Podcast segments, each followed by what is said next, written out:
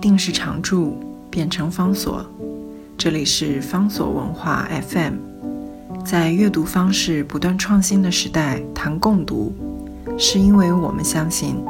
当我们在阅读时，也同时在被阅读。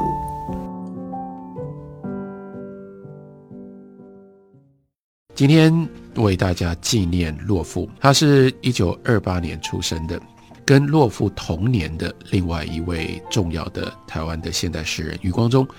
也是前后只比洛夫早了一点点离开了这个世界。而夹在余光中跟洛夫中间，还有李敖，相继的有这几位前辈的作者离开了台湾，还是让我们感觉到的的确确一个时代在消逝，一个时代在结束。纪念洛夫的其中的方式，那就是。面对洛夫，面对洛夫的经典的作品，我自己的一些体会跟我的一些经历。最早接触洛夫的诗是在齐邦媛老师所编的《中国文学现代选集》当中，读了看了这个选集之后，两年我又找到了另外一本重要的书，还是在当时非常流行的国际学社的书展，在入口印象非常深刻的第一个摊位，那是黎明书局的摊位上。买回了一本书，叫做《洛夫自选集》。《洛夫自选集》里面呢，也有十四次死亡的选段，比中国现代文学选集里面多了很多。不过又要再等两年，到我高中的时候上的建中，养成了我每一天放学逛重庆南路书街的习惯，也养成了每隔几天就弯进到武昌街去查看一个小小的书摊的习惯。那个书摊真的好小，那是重庆南路最小最小的一个书摊。那个书摊。基本上就只有一个书架，但是那个书摊多么重要，多么宝贵，那就是周梦蝶的书摊。我在周梦蝶的书摊上面呢，找到了完整的十四世死亡的诗集。周梦蝶的书摊也是留下了非常深刻的印象，因为周梦蝶总是坐在那里一动不动。当然，他对像我这样的高中生是完全视若无睹的。后来才知道，他对男生本来就视若无睹，但是如果是女生，他会有。不一样的反应的，那窄窄一架子、一小架子的书呢，却好像每一本都闪着眼睛在盯着我，看我有没有能力辨识出来他们是谁，知道他们内在藏了一些什么样的价值。《十四之死亡》就是我最早辨识出来的，所以最早跟钟梦蝶买来的一本诗集。那不过当然这也是怀旧了，在我买了几本诗集之后，钟梦蝶出现在武昌街的频率。就越来越低了，应该是在我高二开学没多久，那是在一九七九年左右，周梦蝶的书摊就长久关闭了。更不幸的是，得来不易的这一本《十四之死亡》，在我的手里面也没有保留太久。发生什么事呢？在高二念完高二的那一年的暑假，因为实在是无法忍受那个对我来说。非常无聊又非常愚蠢的暑期辅导课，所以有一天呢，我在辅导课的时候呢，就翘课，翘课搭了新店客运就去了碧潭。那时候常常去碧潭划船，那那时候还有木头船可以划。然后呢，我就依照我自己的习惯，这个划船，租了船，然后呢就划到对岸，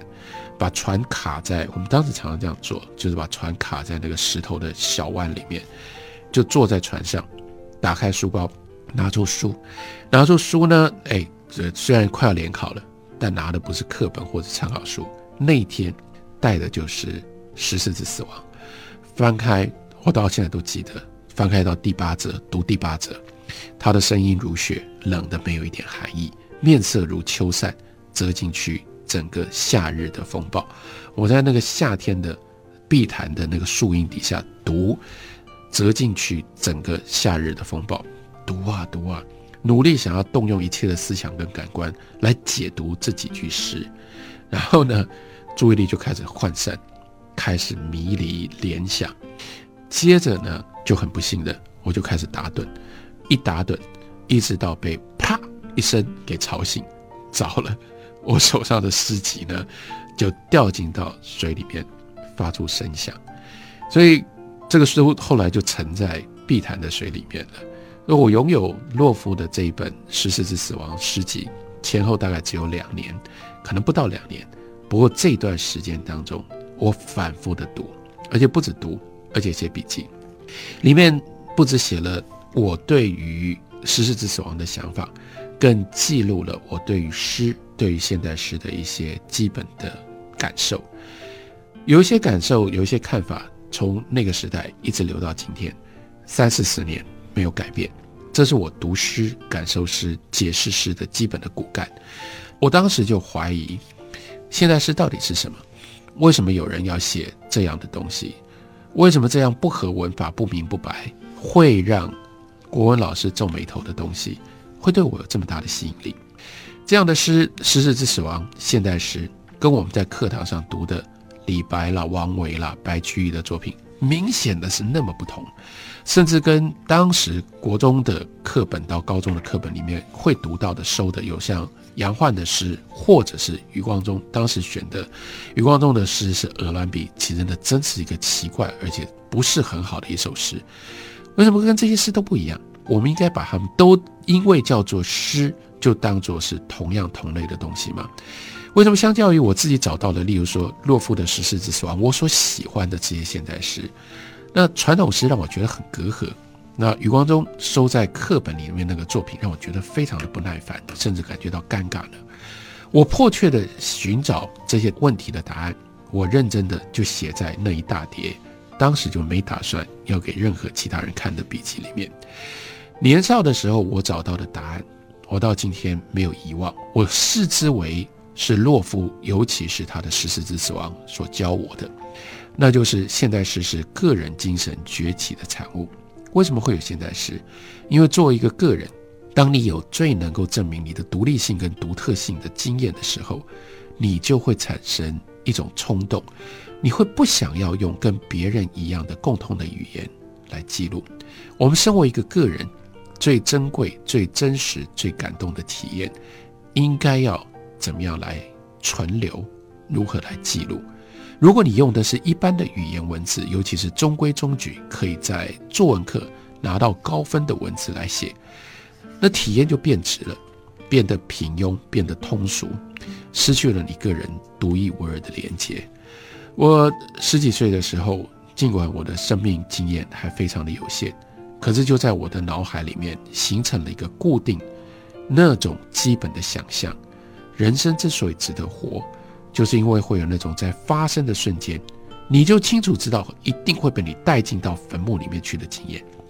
那些少数强烈的经验决定了你是谁，而也就是这种少数的经验，它就抗拒被用正常的语言给写下来。这就是为什么有现代诗，因为现代诗是一种抗拒既有的正常的。语言跟语言习惯的一种写作，读洛夫的《十日之死亡》总是给我在这方面最多的刺激，所以我在笔记里面揣测洛夫的自我追求，也琢磨他具有高度破坏力的语言。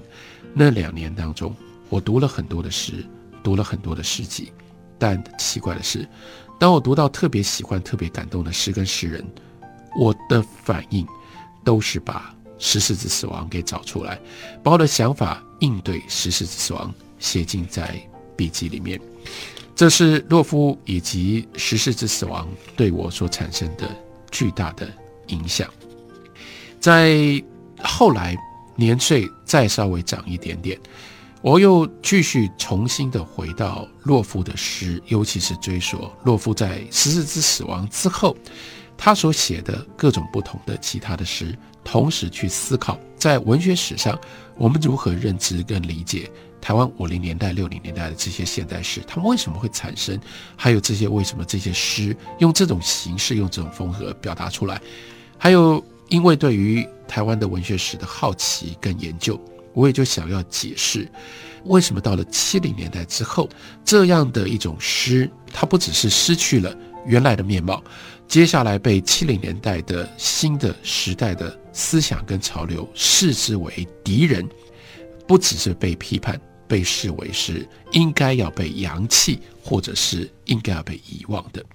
这里面也就牵涉到了，那究竟五零年代、六零年代的台湾的现代诗是什么样的一种东西？它跟那个时代，跟那种社会的环境跟气氛究竟发生了什么样的关系。我从这种角度重新认识了洛夫，重新认识了石狮子死亡。当然，里面有很多的曲折，在今天仅存的节目剩下一点点时间当中是没有办法说的。但容我简单的这样说，我认为台湾作为现代诗开创性的这种新的语言、新的形式，其实五零跟六零年代是一个黄金时代。在那样的一个黄金时代当中。这些年轻的，当时非常年轻的诗人，他们具备有一种空前的一种勇气。他们来到了台湾，他们面对他们自己时代的悲剧跟那样的一种痛苦，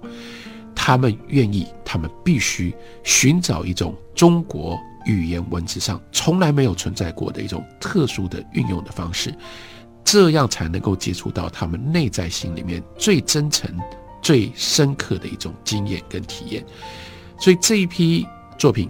尤其是洛夫的《十四之死亡》，其实它内在有一种真诚。只不过这种真诚，我们必须要回到那个时代的环境当中，必须要拨开层层到后来堆在这个上面的灰尘，还有各种不同的迷雾，我们才能够真正贴切的体会他们究竟想要说什么，想要表达什么。